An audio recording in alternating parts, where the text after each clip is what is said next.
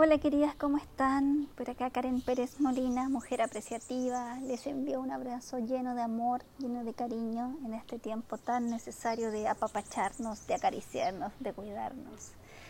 Eh, antes que todo quiero agradecerles por estar acá, por seguir escuchando los episodios que con tanto cariño estoy grabando para ustedes, para mí, para el universo.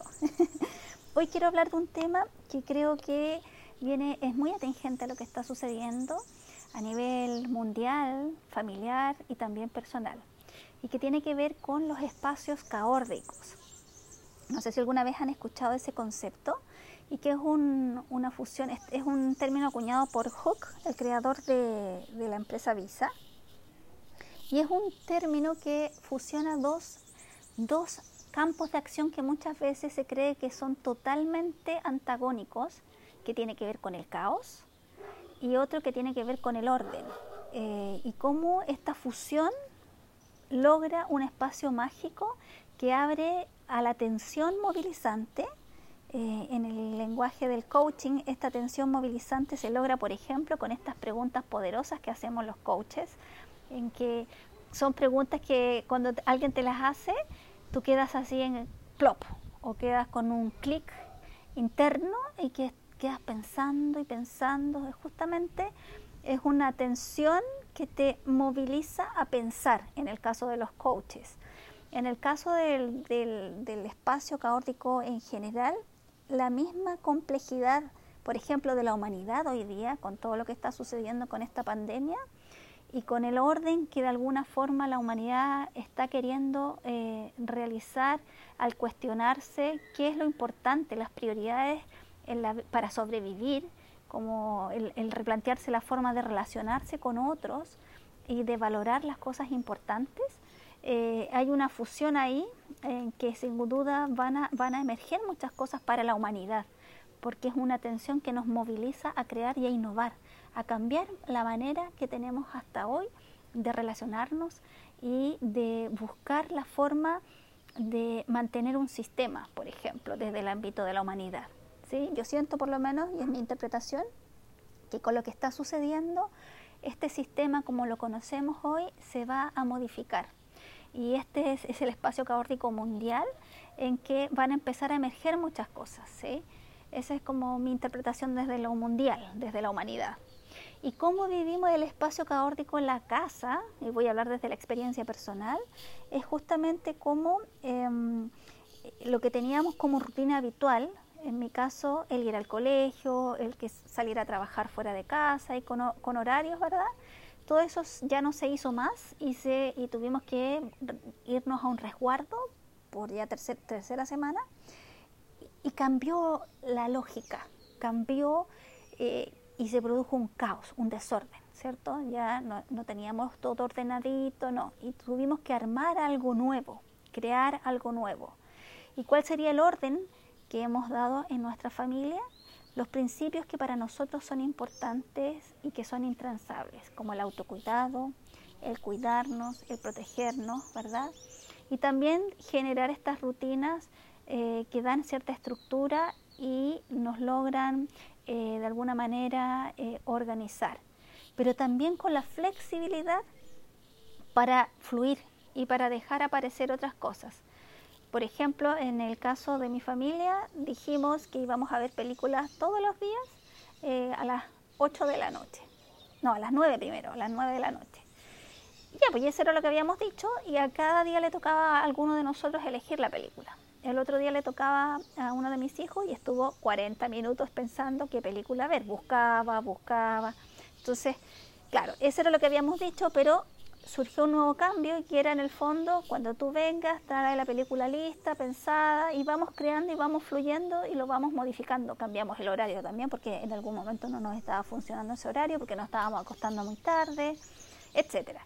Pero está la posibilidad de flexibilizar eh, manteniendo ciertas cosas que para nosotros como familia son importantes y vamos creando también, nos estamos autogestionando como familia y estamos adaptándonos a esta creación em, de los nuevos horarios, a esta creación de una nueva estructura familiar, eh, sin sentir que tiene que ser todo tan lineal y eh, dejando fluir y soltando. Entonces, en ese sentido, es en el aspecto eh, familiar.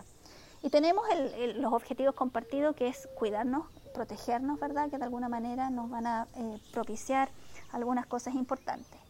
Acá lo que tenemos que cuestionarnos es quién está llevando esta, esta, esta nueva creación que está surgiendo como familia, esta nueva forma de convivir. ¿Lo está llevando solo una persona? Ojo ahí, porque recordemos que el espacio caótico fusiona el caos con el orden, pero son dos polos que si bien es cierto, al fusionarse, eh, si los separamos, se pueden ir a los extremos. Si fusionamos, si nos quedamos solamente en el caos, como el laissez y que todo fluye, así como ah, happy, happy, podría pasar que nos vamos a un espacio más reactivo y la crisis eh, se emerge con más fuerza y puede haber más cansancio, apatía, ¿y para qué voy a hacer esto si ya, lo, lo, organizó mi mamá y como que todos no están ni ahí? ¿Cierto? Eso es del, del caos absoluto. Y si nos vamos al otro extremo, que tiene que ver con el orden y el control, en que solamente hay una persona, por ejemplo, que dice qué hacer, cómo hacerlo, hay un cierto parálisis en que están esperando las órdenes para funcionar y este espacio es más bien administrativo. En cambio, cuando se fusionan ambos en la justa medida y existe eh, esta tensión movilizante, aparece y emerge un espacio proactivo en que empezamos a innovar y empezamos a crear. Y la creatividad tiene mucho que ver con resolver problemas. Y hoy día, bueno, desde la visión más apreciativa es eh, cómo enfrentar el desafío más bien, ¿sí? Entonces, cómo empezamos como familia también a crear este eh, nuevo espacio. Proactivamente, a lo mejor a uno de tus hijos se le ocurre algo entretenido para organizarse, para eh, empezar a funcionar de una manera distinta. Entonces, en este espacio caótico también existe cierta horizontalidad. Obviamente que hay momentos en que los adultos tenemos que guiar, ¿verdad? Y generar esta estructura pero hay otros espacios en que podemos ir eh, fluyendo de una manera más relajada. Y el aspecto más importante y donde quería llegar era al espacio personal, donde este espacio caórdico también está emergiendo, pero con una fuerza increíble, por lo menos así lo veo yo en mí.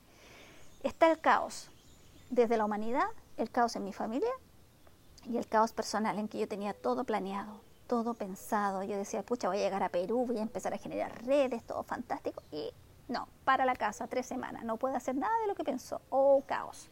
Y tengo que empezar a generar cierto orden. ¿Y cuál es el orden que tenemos personalmente, según mi visión? Tiene que ver con los principios que rigen tu vida, con el propósito que tienes en tu vida. En mi caso, mi timón para esta barcaza de la vida es la apreciatividad. Y tú, cómo yo eh, enfrento cualquier situación desde el, prisma o el, el, visor de la apreciatividad. Cómo yo contemplo desde el alma esta situación y saco el aprendizaje. Y aquí se me ocurrían dos palabras, desde el lenguajear que dice Maturana en esta invención, que me aparece el asombrizaje, que es una mezcla entre el asombrarse y el aprendizaje. Entonces la pregunta que me hago y que las invito a hacerse. ¿De qué te asombras hoy de ti? ¿Qué está emergiendo en ti? ¿De qué te estás asombrando hoy en la vida? ¿Y qué estás aprendiendo? Y ahí, por lo menos, yo he descubierto, y, que lo he visto y lo puse el otro día en un post en, Instagram, que tiene que ver cómo estamos haciendo visible lo que era invisible.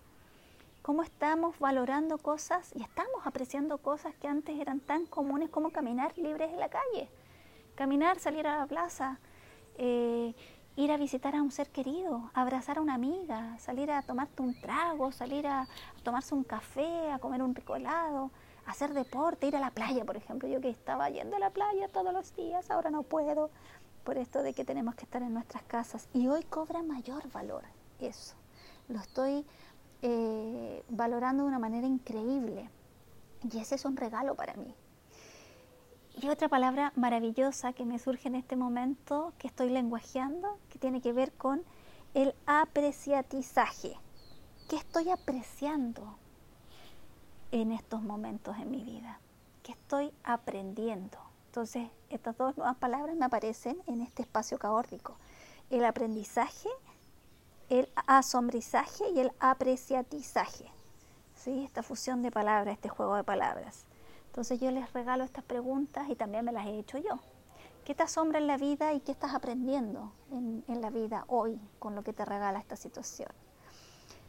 ¿Qué te está asombrando de la vida y qué estás aprendiendo de la vida hoy?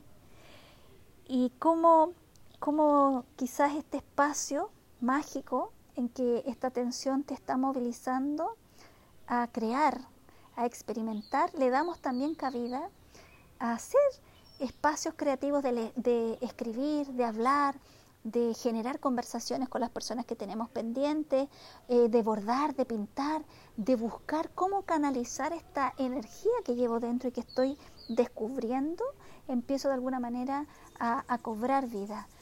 ¿Quién sabe? Por ahí hay escondida alguna Shakespeare en que aparece un rey Lear en su propia versión, o una Frida Kahlo que estuvo tanto tiempo postrada en una cuarentena más que obligada por su condición del accidente que tuvo y creó una forma de comunicarse con el mundo para expresar lo que ella sentía. Maravilloso, sus obras de arte son espectaculares, ¿verdad? Entonces, ¿cómo también nosotras buscamos creativamente eh, darle espacio a este tiempo caórdico, a este espacio caórdico que estamos viviendo. Cómo de alguna manera nuestro propio timón de vida nos va dando cierto orden frente al caos interno que estamos viviendo. Esa era mi, reflexión del día de hoy, eh, que da pie con esto al propósito, que es un tema que para mí hoy tiene mucha mucho, mucha fuerza.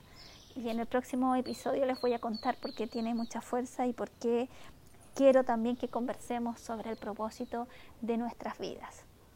Les envío un abrazo cargado de amor, cargado de todas las energías del universo, para pensar y elevar positivamente a esta humanidad, a nuestra familia y también ustedes.